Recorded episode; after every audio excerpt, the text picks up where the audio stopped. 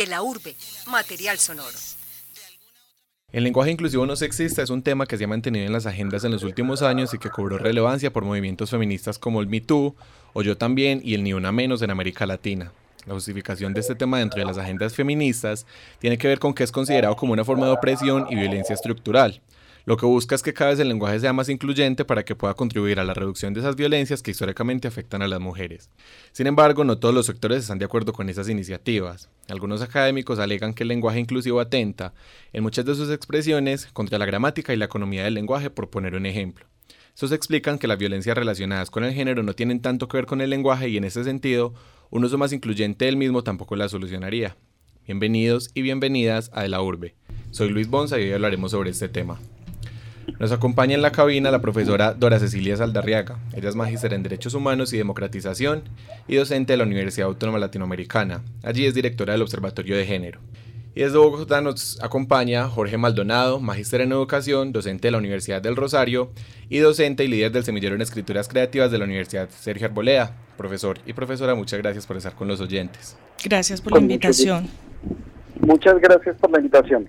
Me gustaría que primero empezáramos hablando de qué es y en qué consiste el lenguaje incluyente, porque eh, en las redes sociales sobre todo se han generado muchas controversias con respecto a, su uso. Las personas constantemente se burlan de su uso al utilizar expresiones, por ejemplo, como estudiantes y estudiantas, personas, personas y personas.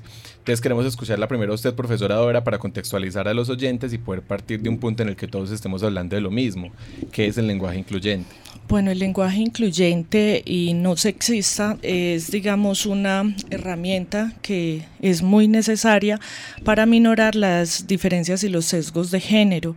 Eh, si tenemos, digamos, lo que pasa es que cuando se habla de lenguaje incluyente se ridiculiza el tema y cuando no se tiene mucha formación en el sentido de que el lenguaje construye realidades, caemos en esa ridiculización, pero el lenguaje incluyente es necesario para nombrar situaciones que históricamente no han sido nombradas y creo que, que Colombia hemos caído pues más allá de de la, de la exigencia gramatical hemos caído en esa mala práctica de no nombrar las cosas.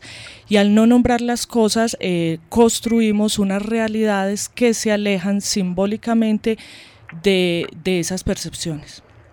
Profesor, ¿estamos de acuerdo al menos en este punto de sobre qué es el lenguaje incluyente o tiene usted alguna otra anotación? No, estoy, estoy completamente de acuerdo y me parece que es una discusión que se debe dar eh, me, estoy completamente seguro de que el lenguaje tiene una carga simbólica, simbólica fundamental y que esta además tiene que verificarse y tiene que verse como un elemento vivo de una sociedad que se piensa y que reflexiona y se mira al futuro. Me gustaría que fuéramos directamente al punto que tiene que ver con la violencia que hablábamos al principio. Profesora Dora, y después va a tener la posibilidad, profesor Jorge, ¿Es el lenguaje una forma de opresión y violencia y de qué manera?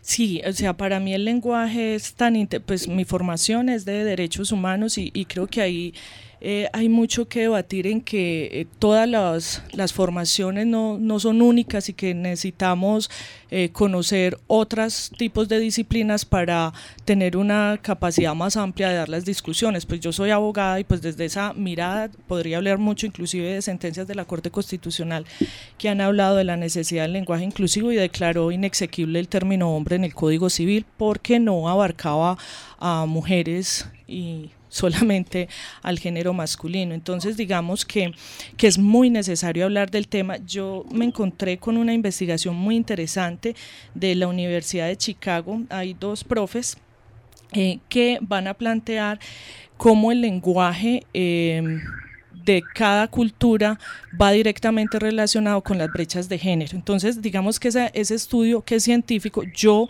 también me aparto mucho del tema de la objetividad, la imparcialidad, porque siempre en la academia no hay nada más eh, político que la academia, no politiquero, sino político. Y en este estudio, ellas, ella y él eh, presentan una investigación de cómo las sociedades que tienen un lenguaje más incluyente tienen menos brechas de género. Entonces ahí es una correlación. El lenguaje es una violencia estructural, solo que, y como lo plantea Pierre Bourdieu, pues desde esos hábitos se replican tanto que inclusive quien es subordinado no eh, tiene la posibilidad de, debatir, porque es tan grande eh, ese sistema simbólico que que muchas veces es difícil comprender cuál es la violencia, inclusive epistémica y estructural que está detrás. Profesor. Eh, eh, lo que dice la profesora es completamente válido, estoy completamente de acuerdo. El problema está, creo yo, en un poco la manera en la que se ha presentado la discusión en los últimos años en nuestro medio. Y es que se está viendo más como una moda una moda de eh, juguemos un poco a que si digo bienvenidos y bienvenidas, entonces estoy hablándole a todos los demás, a todas las personas que me oyen. Yo creo que el lenguaje es suficiente eh, de la manera en que se ha ido dando, pero hay que pensar que las lenguas están vivas y van a ir transformándose y adecuándose a las necesidades de cada medio y de cada época.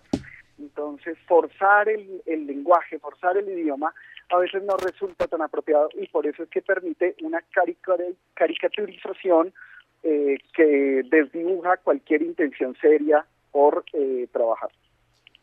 Yo, eh, digamos, bueno, hemos estado muy de acuerdo con el profe tan bueno, pues no se ha generado el debate, profe, pero eh, vamos a empezar con el debate. Yo sí considero que no es un tema de moda, inclusive desde mi formación creo que es un tema de derechos humanos y que el tema de nombrarlo es necesario. O sea, digamos, inclusive, yo siempre que hablo de perspectiva de género, eh, pongo un caso más desde la cotidianidad para comprenderlo con el tema, por ejemplo, de las eh, mal llamados falsos positivos en el país. Entonces, en nuestro discurso todo el mundo habló de falsos positivos, pero eh, lo que debía de nombrarse que jurídicamente es a nivel internacional serían las ejecuciones extrajudiciales y eso le quita un simbolismo y una responsabilidad al Estado. Entonces, no es tan gratuito y creo que no es tanto de moda, sino que hay que nombrarlo. En el tema de género, por, e, por ejemplo, vuelvo e insisto, el lenguaje incluyente es muy necesario, solo que es muy exigente.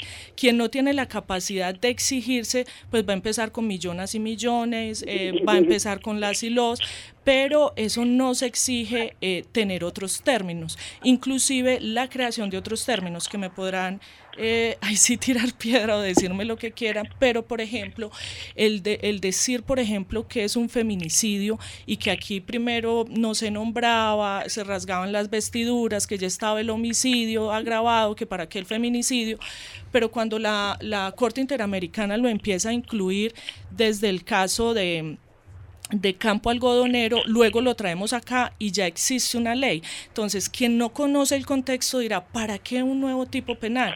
Pero es que había que nombrar por qué matan las mujeres, que las matan menos, sí, hay manos de quien mueren, de los hombres, de sus parejas además, de todo el tema del amor romántico. Y eso, eh, el nombrarlo nos pone en otras condiciones. Yo, yo sí creo que no es de moda, que es un tema de derechos humanos y que bien o mal Colombia ha ratificado muchos tratados de derechos humanos en los que se ha obligado, entonces también son obligaciones jurídicas. Bien, eh, ahí volvemos un poco a la idea y es no necesariamente porque eh, se esté utilizando de manera correcta o incorrecta, deja de ser o no de ser moda. Creo que la discusión de si esto es necesario o no es lo que creo que es moda. Si efectivamente las lenguas se van a adaptar al contexto, eso ya es otra cosa y eso es de fondo. Entonces ahí estoy completamente, completamente de acuerdo. Tenemos que hablar de un tipo de de delito particular sobre el feminicidio cuando son los actores intervinientes los que se ven allí eh, en unas particularidades, claro, tiene que nombrarse. ¿Que hay que crear palabras? Por supuesto. Hay que crear y hay que seguir creando palabras. La lengua, como lo dije hace un momento, es, eh, está viva, no está en, en la academia o en el diccionario, está en la calle. Y en la calle esos imaginarios son importantes y tienen que, que irse dando. Eh, lo que no creo es que forzar algunos términos eh, sea necesario. Eh, el que yo hable de lenguaje incluyente no tiene que obligarme a ir en contra de la economía del lenguaje como tal, habrá casos en los cuales tenga que hacerlo, pero no forzarlo, es decir, no creo que deba ser una obligación. Creo que el idioma ha funcionado bien y es suficiente en la mayoría de las definiciones, pero habrá otras, claro, en las que se queda corto y hay que crearlas o hay que ampliarlas. A mí me gustaría que fuéramos como un poquito eh, a lo práctico y es que a, mí se me ocurrió un ejemplo eh, y es que, por ejemplo, cuando el presidente de la República en su última locución eh, para objetar la JEP, pues comenzó, dijo, colombianos y sigue con su, con su discurso. A mí me gustaría preguntarles entonces, primero a usted, profesor Jorge, ¿Usted cree que en ese caso en el que el presidente sale y dice colombianos, está negando la existencia de las colombianas? No, para nada. Cuando está hablando de colombianos, está hablando de todos los ciudadanos colombianos, indistinto de su género, indistinto de su identidad sexual, indistinto de sus apetencias, de sus gustos, de sus particularidades. Está hablando de todos los que por eh, cuestión geográfica, o de derecho hemos nacido en el territorio colombiano y estamos adscritos al Estado colombiano. En ese mismo sentido, eso es como un asunto ya estructural, pero me gustaría entender por qué el genérico es el masculino. Es decir, por qué lo, lo correcto es decir colombianos eh, o bienvenidos y no colombianas, o bienvenidas. Porque también, por ejemplo, si, si el asunto del lenguaje sería tan, tan sutil, donde hayan... Eh, 10 mujeres y un solo hombre, yo podría decir hola a todas y se tendría que sentir incluido. Y, claro. Sí, y, porque inclusive, pues, digamos que, que en Pero Entonces, en ese mismo sentido, y teniendo en cuenta que en Colombia podríamos decir que, es que o sea, las mujeres son el 50% más 52, uno. Exacto, son más mujeres. En ese mismo sentido, el presidente debería poder decir colombianas. No. Pero se rasgarían las vestiduras, vea, se los digo amorosamente desde, desde mi trabajo práctico. Eh, el tema, bueno, una cosita como para poder avanzar es que cuando estamos hablando de género estamos hablando de relaciones de poder. Por eso hablar de género siempre incomoda, o sea, no es una cosa tan sutil, no es solo de las feministas, sino que es un tema de relaciones de poder. Entonces yo en mis clases hago ejercicios de, de nombrar solo las mujeres y un solo hombre me chista y me dice, profe, no, es que yo no estoy incluido. Claro, es porque históricamente siempre han sido eh, reconocidos los varones. Y ojo, ojo, y es la masculinidad hegemónica. No estoy diciendo entonces es que tienen culpa los hombres, no, para nada. Es cómo se ha construido y ahí sí podíamos hacer toda la revisión histórica de que las mujeres no hemos aparecido ni en la historia, ni en, ni en ningún tema científico, porque además el tema de, del, poder está concentrado también en, en el tema de la masculinidad hegemónica. Entonces, eh, es que es más exigente. Mientras yo digo las y los estudiantes, digo estudiantes buenos días. Entonces ahí estoy haciendo un ejercicio, no, voy a decir los hombres, sino las personas. Entonces, no, no es, porque yo, yo sí creo que quienes eh, históricamente también hemos sufrido discriminaciones y tenemos conciencia de género, porque el hecho de ser mujer no significa que tenga conciencia de género. Cuando empezamos a trabajar el tema del lenguaje, sí vamos construyendo otras realidades. Solo que para quien es, o sea, si no se tiene conciencia de género, difícilmente va a pensar que el lenguaje sí construye realidades. Claro, ahí, mira, uno, uno de los aspectos es, la academia nos dice, eh, el, el genérico masculino es suficiente. Pero en la práctica, como lo dije hace un momento, la vida, la lengua está en la calle, no en la academia. En la práctica sabemos que no necesariamente. Entonces creo que una parte del asunto es ir encontrando los espacios, ir encontrando los caminos, pero no por eso tengo que forzar la lengua o tengo que obligar expresiones que son incorrectas gramaticalmente. Hay algunas que por supuesto pueden irse modulando, podemos ir encontrando. Y, estoy de acuerdo con lo que la profesora dice de masculino hegemónico. Claro, esa ha sido nuestra historia. Que esto vaya a ir cambiando. Las sociedades cambian y se transforman. Sería ridículo decir, ha sido, ha funcionado así por mil años, tiene que mantenerse así, de lo contrario no funciona. No, eso no es así, las lenguas no funcionan de esa manera. Pero por ahora, eh, lo que sí podemos hacer es ir encontrando caminos. Las lenguas, el español en particular, tienen muchísimos términos que nos permiten crear posiciones incluyentes. Un poco lo del ejercicio que la profesora comentaba hace un momento, en un salón de clase nombrar solamente a las mujeres y los nombres y no a los hombres. Bueno, eso también puede resultar interesante, pero es mantener el mismo esquema de exclusión podemos encontrar dinámicas. O sea que hay sí esa exclusión, profe. claro, claro. o sea que si a nosotras no nos nombran no es exclusión, pero si no nombramos los hombres es exclusión. No, claro, claro que es exclusión en cualquiera de los dos. Lo que digo es el idioma es suficiente para que no excluyamos a nadie porque entonces actuamos de la misma manera que hegemónicamente han actuado contra las mujeres.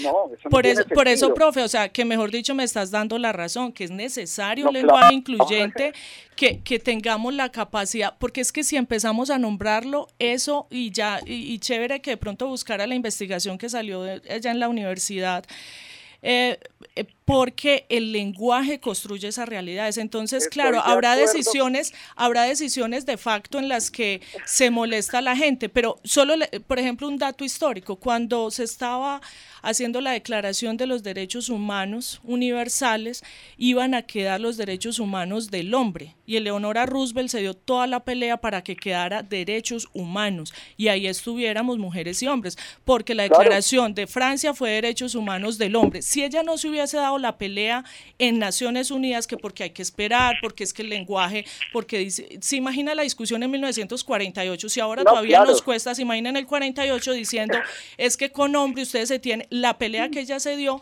entonces es necesario decisiones de facto, y eso va nombrando y vamos visibilizando más, inclusive reduciendo las brechas de género.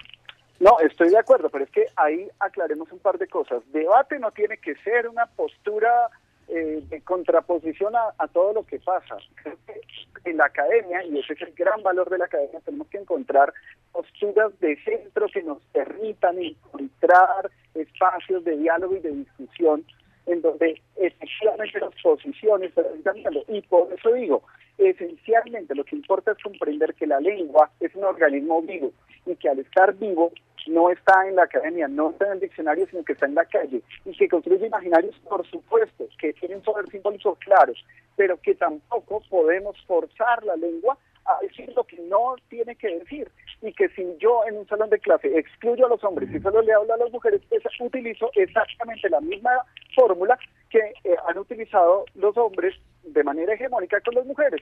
Entonces no estoy haciendo nada. Lo que tengo que hacer, lo que considero correcto, es encontrar términos, es encontrar figuras de la lengua que nos permitan eh, vernos todos en un único ambiente y en una misma condición y en, una, eh, en un mismo juego de valores.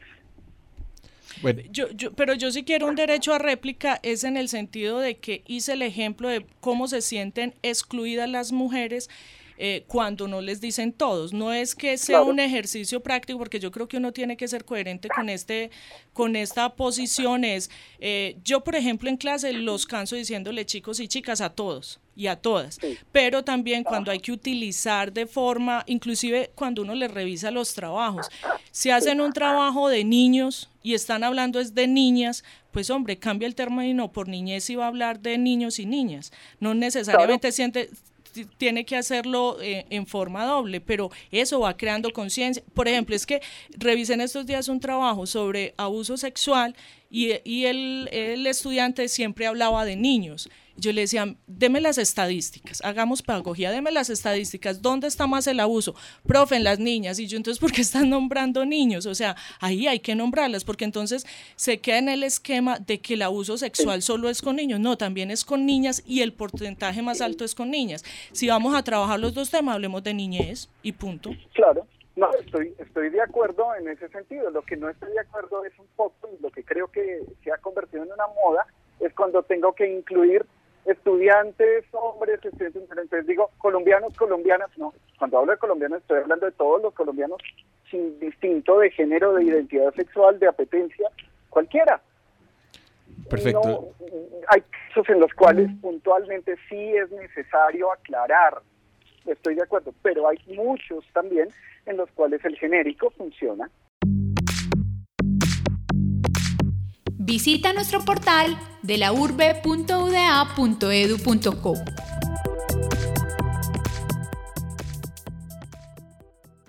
Le recordamos a nuestros oyentes que nos encontramos en De la Urbe hablando sobre el lenguaje inclusivo no sexista. Nos acompaña en la cabina la profesora Dora Cecilia Saldarriaga. Ella es magíster en Derechos Humanos y Democratización y docente de la Universidad Autónoma Latinoamericana. Allí es directora del Observatorio de Género. Y con el profesor desde Bogotá, Jorge Maldonado, eh, en educación, docente de la Universidad del Rosario y docente líder del semillero en escrituras creativas de la Universidad Sergio Arboleda. Para continuar con la conversación, y es eh, precisamente sobre ese último punto que tocaba el profesor de la economía del lenguaje, es que ese es uno de los argumentos que más se utiliza para mm, atacar, si se quiere, el uso del lenguaje inclusivo, porque lo que se alega es que en muchos casos complica de manera innecesaria la redacción y la lectura de los textos.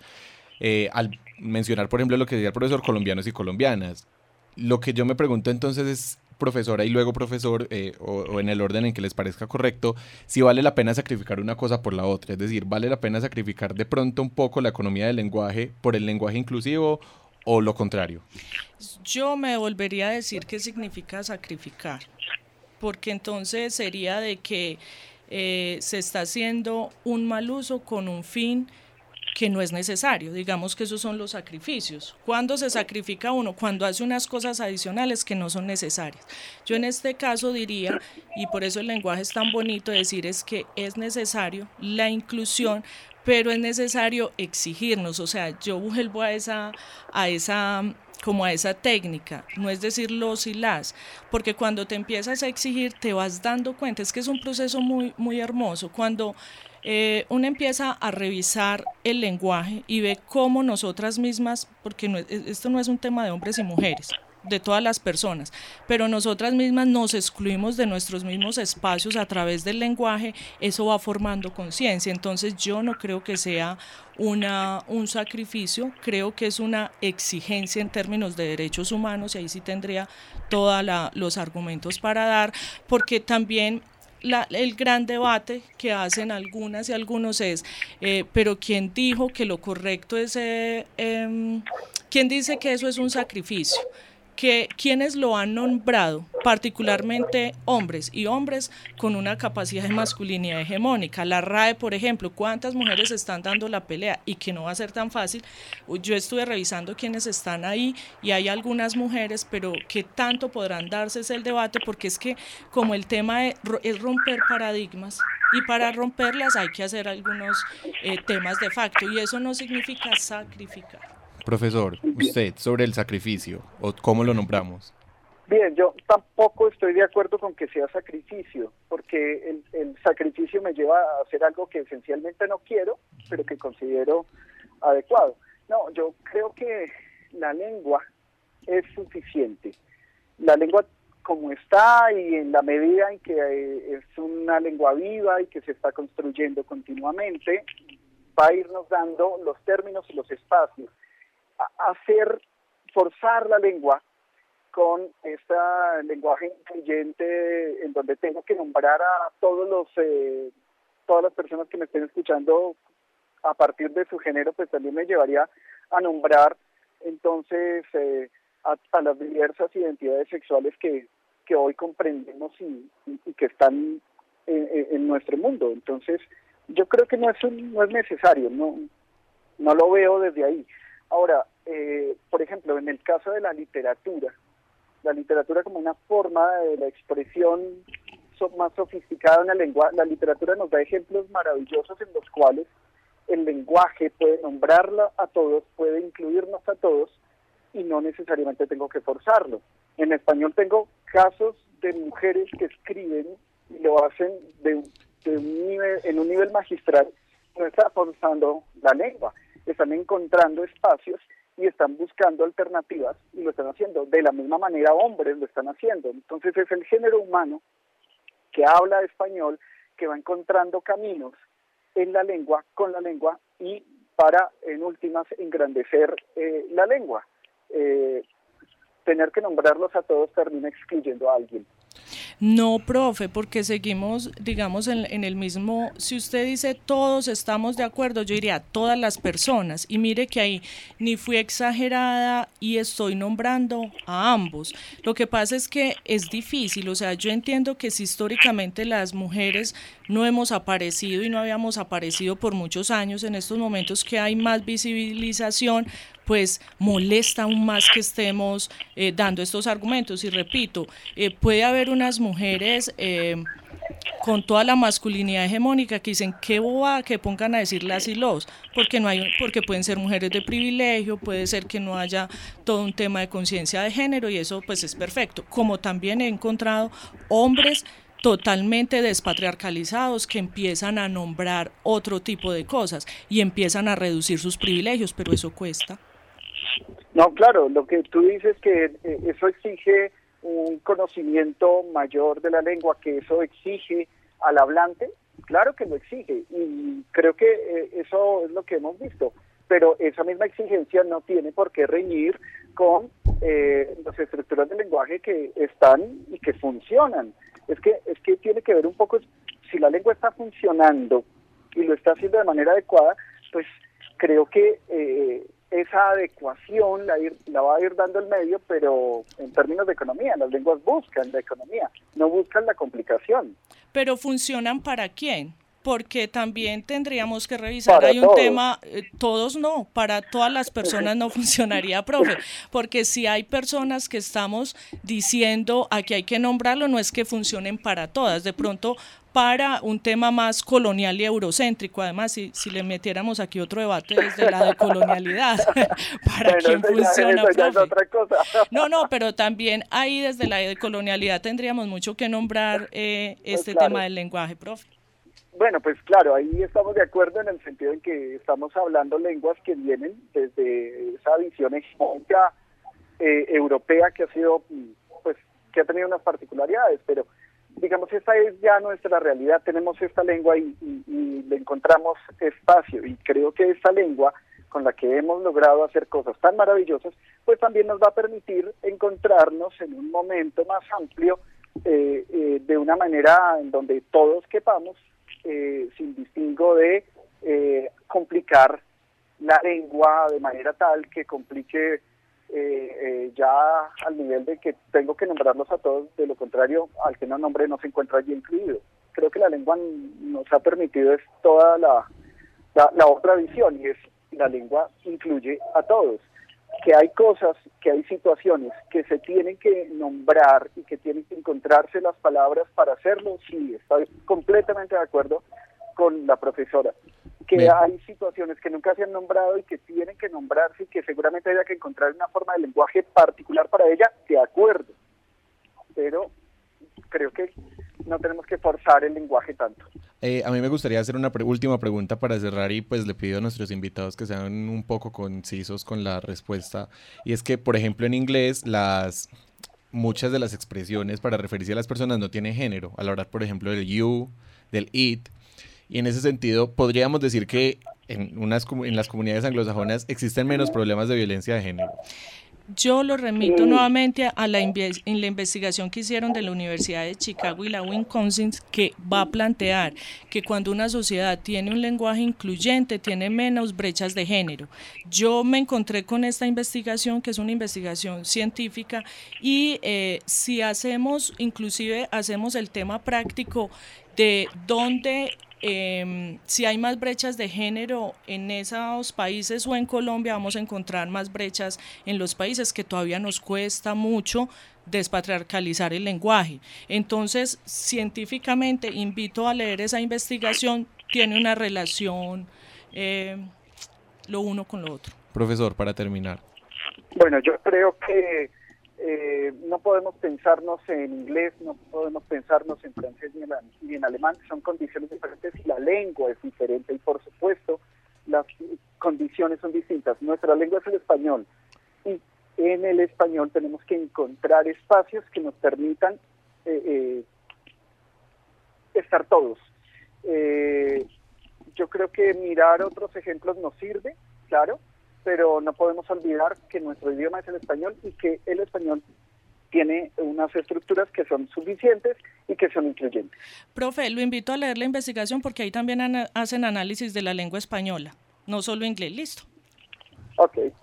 Listo, llegamos hacia el final de la urbe. Eh, hoy nos acompañaron la profesora Doria Cecilia Saldarriaga, magíster en Derechos Humanos y Democratización, docente de la Universidad Autónoma Latinoamericana y directora del Observatorio de Género de esa misma universidad. Profesora, muchas gracias por estar con nosotros. Gracias por invitarme y gracias, profe, por el debate. Y al profesor Jorge Muchísimas Maldonado, gracias a ti. al profesor Jorge Maldonado, magíster en Educación, docente de la Universidad del Rosario y docente y líder del semillero en Escrituras Creativas de la Universidad de Arboleda. De nuevo, profesor, muchas gracias por estar con los oyentes. Muchas gracias a ustedes por invitarme. Muchísimas gracias, profesora. Ha sido un verdadero placer charlar con ustedes. Muchas gracias. La presente fue una realización de Paulina Mesa, Manuela Osa y quien les habla Luis Bonza. Contamos con la producción de David Berrío y la coordinación de Alejandro González Ochoa. Hasta pronto. De la urbe, material sonoro.